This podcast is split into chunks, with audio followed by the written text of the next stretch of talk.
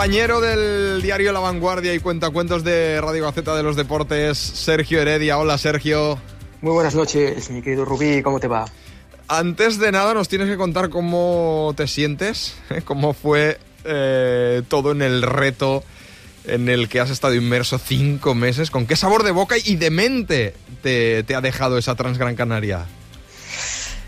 Mira, conforme pasan los días, eh, me voy sintiendo mejor. Conforme pasan los días y remiten los dolores. Los dolores, sobre todo eh, en las piernas, que quedaron realmente machacadas. Te tengo que decir que mm, pasé muchísimos apuros y hasta incertidumbre, porque la prueba que era de 46 kilómetros, eh, pues me encontré con problemas desde el kilómetro 25. En el 25 ya me vi en la, parado en la montaña, en lo alto de una montaña, con los primeros calambres musculares que pude resolver tomando, tomando sales y geles y agua que llevaba conmigo en el chaleco.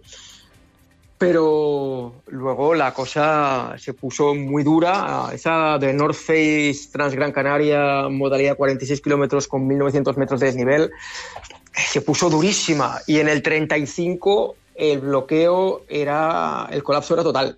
Era un colapso de isquiotibiales, cuádriceps, gemelos y abdominales. Y estaba parado en medio de la, en medio de la montaña, sentado en una roca, contemplando el, el, el barranco a mis pies, a 11 kilómetros de la meta, preguntándome cómo voy a resolver esto. Y la única solución que encontré, que fue la solución que me rescató, fue mmm, técnicamente trabajo en equipo. El trabajo en equipo de todos los, de todos los, los corredores que pasaban por delante de mí. Eh, cada uno de ellos pues me fue ofreciendo sus, sus cosas. Uno me preguntaba, ¿qué te pasa? Digo, pues uno, mira, los calambres musculares, pues mira, uno me ofreció sales, otro me ofreció geles de 226ers, otro me ofreció, me ofreció agua, uno un ibudol, que es un ibuprofeno antiinflamatorio. Eh, incluso un frasco de vinagre que me dijeron que me lo tomara de un trago sin, sin respirar y luego le echase un poquito de agua, que es milagroso, me decían.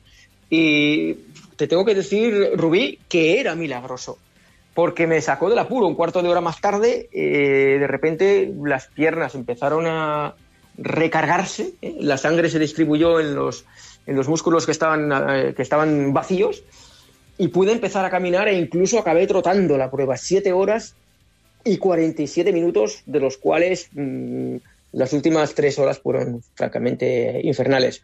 Pero el objetivo que era sobrevivir y acabarla se cumplió, con lo cual conforme van pasando los días, como te cuento, y se va remitiendo el dolor muscular, pues cada mm. vez me siento un poquito más feliz. Y nosotros igual de felices, Sergio, de que hayas vuelto más o menos sano y salvo y de que ahora ya puedas volver a tus tiradas cortitas y, y explosivas y a los cuentos con protagonistas increíbles. Y el de hoy tiene al fútbol americano por bandera. Mira, el fútbol americano que no tiene absolutamente nada que ver con la paliza de kilometraje lento y pesado, tractorizada, que me, me, he calzado hace unos pocos días.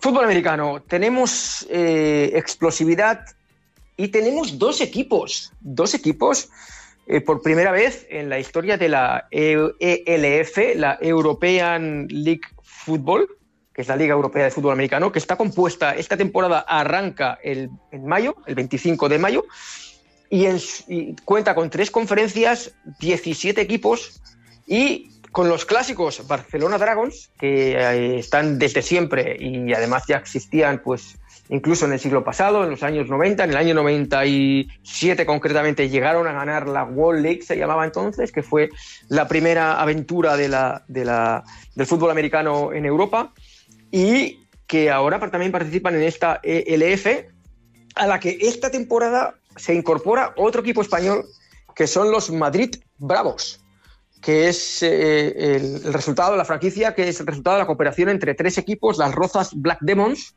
los Madrid Ojos Rivas y los Coslada Camioneros, que también, pues eso, van a participar en esta, en esta ELF eh, novedosa, con 17 equipos, muchos de ellos, eh, muchos de ellos alemanes, pero también suizos, en su mayoría de centroeuropeos. Eh, y en, en, España, pues eso, hay, va, va, a haber estos dos equipos. En el caso de los Barcelona Dragons, entre ellos figura una, un personaje ya muy consolidado en el, ámbito del fútbol americano, ya muy popular, eh, que es el capitán además y que se llama Jordi Brugnani y a quien en su momento, hace unas semanas, pues tuve la oportunidad de entrevistar para La Vanguardia. ¿Y qué te contó Jordi? ¿De dónde le viene a él el amor por el fútbol americano? Curiosamente, eh, aunque parezca mentira, proviene de la, de la pasión que ya la familia el padre concretamente le había ido inculcando a los chavales, porque Jordi juega en los Dragons, pero su hermano, César, también juega en los Dragons. El padre de ambos, Peter, en sus, en sus años mozos, pues había sido olímpico, ¿sabes en qué, Rubí? ¿Sabes en qué? A ver, sorpréndeme. En Lake. en los Juegos de Sarajevo 84. Y también había sido el primer entrenador del célebre equipo jamaicano de bobsleigh, eh, aquel que en su momento debía ir a Albertville 92. Tenía que haber ido eh, Peter Brugnani con aquel equipo a Albertville 92, pero no pudo al final porque cuando arrancaron aquellos Juegos de Invierno, pues el padre no les pudo acompañar porque precisamente nacía nuestro amigo Jordi Brugnani y la madre le dijo, tú a esos Juegos no vas, te quedas aquí ayudándome con la paternidad. Bueno, y escucha Sergio, ¿y del bobsleigh al fútbol americano por qué razón? Al padre, al padre le gustaba toda suerte de, deportes, eh, en su mayoría deportes minoritarios, como has podido ver, como el bobsleigh, y también le gustaba el fútbol americano. Entonces se llevaba a los niños, se llevaba a Cesare y a Jordi a ver jugar a los Barcelona Dragons, que en aquella época competían en el Estadio Olímpico de Montjuic, y el pequeño Jordi tenía cinco años cuando vio a uno de los jugadores más famosos de la época, Champi, y, que, era el apelativo de Ibarin Bernón, eh, pues mm, arrancándose la camiseta y tirando la ropa a las gradas porque en 1997 y en aquel estadio los Dragons habían ganado la World League. Mm, me contó Jordi que desde aquel momento se enamoró de ese mundo y que decidió que quería dedicarse a eso y realmente pudo dedicarse ha jugado en infinidad de... una, vez se enfrascó en ese mundo, pues ha jugado en infinidad de equipos. Ha estado en Alemania, ha estado en Finlandia, también había ganado tres títulos de, fútbol americano en la Liga Española. Y no hace demasiado, pues eh, eh, hace tres años se enroló en un proyecto de un equipo catalán que se llamaba Gladiators Football. Fue a hacer el casting para entrar en el equipo y se encontró de repente con que esos Gladiators Fútbol eran el embrión de los Barcelona Dragons que, acabaron incorporándose ese mismo año a la ELF. Así que nuestro amigo Jordi Brugnani, sin, Brugnani, sin verlo ni creerlo, se encontró jugando eh, en, la, en, la liga, en la Liga Europea, en el equipo de sus sueños, enfrentándose, por ejemplo, a los Rheinfire Düsseldorf, en la que jugaba en Alemania y ante 12.000 espectadores y el tío estaba eufórico, claro, porque se había, pasado de estar delante de 200 espectadores a jugar ante 12.000. Y le decía a su hermano, los dos fascinados ante el escenario, ahora somos los protagonistas de esta historia. Parece mentira, porque antiguamente pues eh, éramos meros ojeadores, meros espectadores. Y sin embargo ahora estamos en el centro de, este, de este deporte que está creciendo y creciendo en Europa y, este es un sueño que es realidad.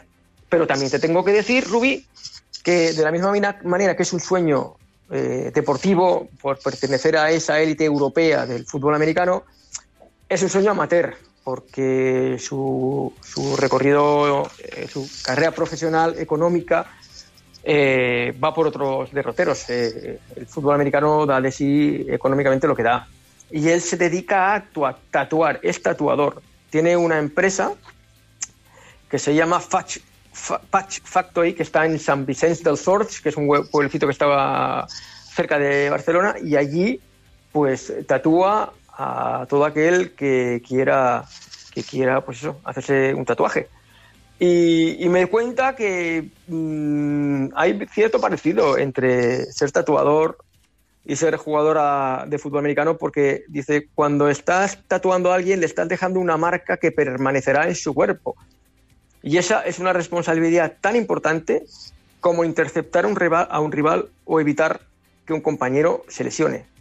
bueno, esta es la historia de Jordi Buñani y de su mano avanza con los Barcelona Dragons, que como te digo, el 25 de mayo arrancan en, la, en la, una nueva edición de la Europa League Football cuando visiten a los Helvetic Guards, que son suizos, juegan en Will, en el cantón de San Galen, que es San Galo en castellano.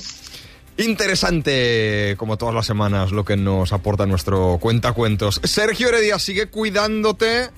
Un abrazo y hasta la semana que viene. Muchas gracias a ti, mi querido Rubí. Ahora el reto ultramaratoniano queda en tus manos. Hasta pronto, ya nos contarás tú.